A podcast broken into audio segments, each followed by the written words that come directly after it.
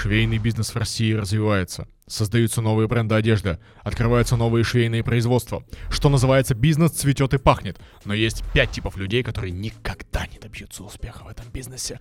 Что же это за люди, узнаешь в этом ролике. Но сначала подпишись, поставь лайк, нажми на колокольчик и оставайся до конца, чтобы точно не пропустить ничего полезного. Ну а я Гуриев Антон, человек, который шьет, и вы на канале человек, который шьет. Здесь все о швейном бизнесе в России, о том, как зарабатывать на этом деньги. Итак, первый тип людей, который никогда ничего не сможет заработать на швейном бизнесе, это мечтатель. Мечтатель, он визуализирует, он составляет карты желаний, пишет планы о том, как написать планы и думает, как бы ему покорить свои подиумы и вот это вот все, создав уникальный, классный бренд одежды. Этот человек не тестирует гипотезы, этот человек не пытается провести аналитику рынка. И так сойдет. Он живет в своих мечтаниях и думает, что вот реально как бы вот должны его признать, должны ему поверить. Ребят, смотрите, так не работает. Такого подхода рынок не терпит. Если можно было там 7 лет назад выложить фотку в Инстаграме запрещенном, которым сейчас, и у тебя начинали покупать, то сейчас так не работает. Нет слов. Нужно реально анализировать рынок, нужно реально идти на ту площадку продаж, на которую ты хочешь идти, с продуктом, созданным специально под эту площадку. То есть не получится просто создать какую-то фигню и потом ее и на маркетплейсы, и в социальные сети, и розничный магазин свой открыть. Нет, под каждый канал продаж есть своя целевая аудитория. Под каждую целевую аудиторию есть свой продукт, который нужен именно им. А значит, нужно глубоко прорабатывать эту историю. И вместо того, чтобы визуализировать планы, составлять э, дорожные карты и вот это вот все, лучше как можно быстрее переходить к тестам гипотез. Да, разумеется, необходимо первоначально их просчитывать. Да, разумеется, необходимо составлять план действий, но этот план не должен быть самоцелью. Это должна быть просто подсказка, шпаргалка для того, чтобы вы понимали, как действовать и куда идти. И самый подробный план по созданию собственного бренда одежды мы даем на курсе по созданию и развитию бренда одежды. Обязательно перейди по ссылке в описании для того, чтобы узнать программу курса и получить самые крутые условия. Второй тип людей, который никогда не добьется успеха в швейном бизнесе. Это такой, знаете, делегатор. Вот у него делегирование головного мозга. Вот есть люди, которые все сам, все сам, все сам и никогда никому ничего не могут передать. А есть люди, которые сами ни во что не хотят вникать. Они хотят нанять человека, чтобы он им продавал. Они хотят нанять человека, чтобы он им сделал вообще все. А что так можно было, что ли? Вот если на больших уровнях это может работать, там, с большими бизнесами, когда собирается реально опытная классная команда, то на уровне старта своего бизнеса Энергия собственника очень важна. Именно собственник это та белочка, которая крутит колесико. И если он сам не будет понимать свой продукт, если он сам не будет понимать, куда он идет и каким образом работает тот канал продаж, где он собирается продавать, то никогда никакого успеха человек не получит. Поэтому, прежде чем нанимать огромную команду, которая не будет вообще ни хрена понимать, что вы хотите сделать, как вы хотите сделать и для чего, сами четко для себя определитесь, какой бренд одежды вы создаете, для какой он аудитории, под э, какой ценовой сегмент он рассчитан, какая в нем будет ассортиментная матрица, какие бренды одежды вам максимально близки и какие хорошие классные решения вы можете взять от них.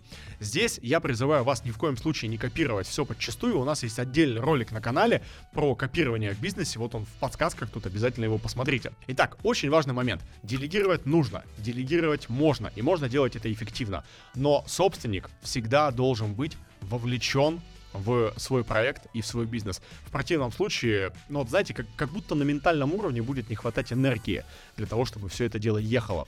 Плюс э, наемные сотрудники, им никогда не, это не будет нужно настолько, насколько нужно это собственнику. Всегда нужно понимать, что если у человека не горит, если он не зажигается от своей идеи, то и остальные люди будут относиться к этому прохладно и спустя рукава. А в таком случае ни о каком успехе не может быть и речи. Третий тип людей неадекватный. Вот ему все должны. Он э, непризнанный гений, его никто не понимает. Но вы же тут специалисты. Вы же тут вообще давайте разберитесь. Я тут вообще-то вам никому ничего не должен. Да ладно! Такой тип людей очень редко достигает успеха, потому что с ним банально никто не хочет работать. Эта история связана с тем, что человек, ничего не понимая в матчасти, а, просто пытается переложить свою ответственность на других людей. Но вы же швейное производство, вы же тут профессионал, расскажите мне как надо. Очень важно самому начинать разбираться в матчасти, разбираться с материалами, разбираться с каналами продаж, понимать, какие гипотезы можно поставить в своем бизнесе. Именно поэтому я считаю, что собственник бизнеса, любого, в принципе, не только бренда одежды, должен постоянно учиться. Он должен реально а, вкладывать свою энергию и свои силы для того, чтобы повышать свой уровень компетенций. И он должен постоянно изучать новые вещи на рынке, какие они возникают, как они работают, для того, чтобы эффективно взаимодействовать с потенциальными партнерами или подрядчиками. То есть самая главная позиция, которую здесь нужно понимать, это, ну, нам никто ничего не должен. Мы сами должны обеспечить свою эффективную, бесперебойную работу. И если нас подвел подрядчик, а как мы этого подрядчика выбирали? А проводили ли мы э, первоначальный аудит? А делали ли мы э, проверку качества, а подписывали ли мы с ним необходимую документацию, предоставили ли мы ему полноценное техзадание, или просто отмахнулись от него, типа, да, ты тут сам должен вообще-то все знать, и у меня нет времени на это. То есть вот эта вот история, она очень и очень важна. Поэтому, друзья, учите мат-часть. И я напоминаю, что по ссылке к описанию этого ролика огромный, подробнейший, потрясающий курс по созданию и развитию бренда одежды, который позволит вам пройти, вот получить вообще максимально понятную и простую дорожную карту для того, чтобы создать свой собственный прибыльный бизнес.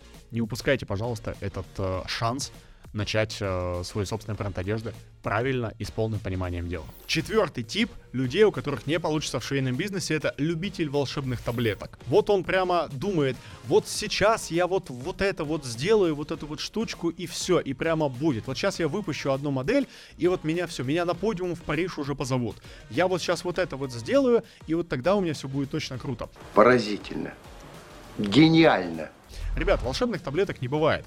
Вы не сможете найти себе одного единственного подрядчика на всю жизнь. Вы не сможете э, найти себе такого потрясающего сотрудника, который сделает все за вас. Вы не сможете найти себе такую офигенную команду, которая вот прямо взяла и за вас бизнес запустила, а вы уехали на своем Porsche Cayenne на Бали, сказочное, и там сидите, получаете пассивный доход. Такого не будет. Ученые назвали это естественным отбором. Швейный бизнес — это тяжелая работа с полным вовлечением и с постоянным погружением. Поэтому, если вы не готовы работать на результат, если вы не готовы вкладываться энергией, если вы не готовы вкладываться эмоционально, то лучше этот бизнес не начинать. Потому что в противном случае вы, кроме убытка, ничего не получите. И пятый тип людей, у которых точно не получится ничего в швейном бизнесе, это понторезы. Вы знаете, эти люди, которые целыми днями зависают в кальянах и обсуждают классные планы по тому, как они создадут миллиардные компании. Это история не про бизнес. Это история про то, чтобы просто сказать с, как, с гордым видом однажды, ну, типа, ну, вообще-то я собственник своего собственного бренда одежды. А сколько зарабатывает твой бренд одежды? А, ну, мы сейчас ориентированы не на прибыль, конечно. Ха, серьезно? Не на прибыль вы ориентированы, а на что же тогда? На то, чтобы как бы поэффектнее понтануться перед своими друзьями. А, зачастую такие бизнесы получаются у людей уже изначально состоявшихся или у их а, близких людей, да, а, для того, чтобы, ну вот просто как бы ищут не способ заработка денег, а ищут просто тупо занятость. Чем бы еще заняться для того, чтобы не было скучно? Открывают салоны красоты, рестораны иногда, и сейчас модное увлечение тоже открывать бренд одежды. Но, ребят, еще раз, уже не первый раз за этот ролик я повторюсь, бренд одежды требует постоянного и глубокого погружения. Если вы не готовы работать на результат, если вы не готовы работать для того, чтобы действительно зарабатывать деньги в этом бизнесе, вас обязательно съедят молодые, голодные и злые. Те, которые понимают, что для того, чтобы зарабатывать деньги, нужно реально много работать. Ну а если ты как раз из таких, если ты действительно хочешь создать успешный швейный бизнес, обязательно подписывайся на этот канал. А, я Гурей Фантом, человек, который шьет. И здесь все о том, как создавать успешный швейный бизнес в России. До скорого!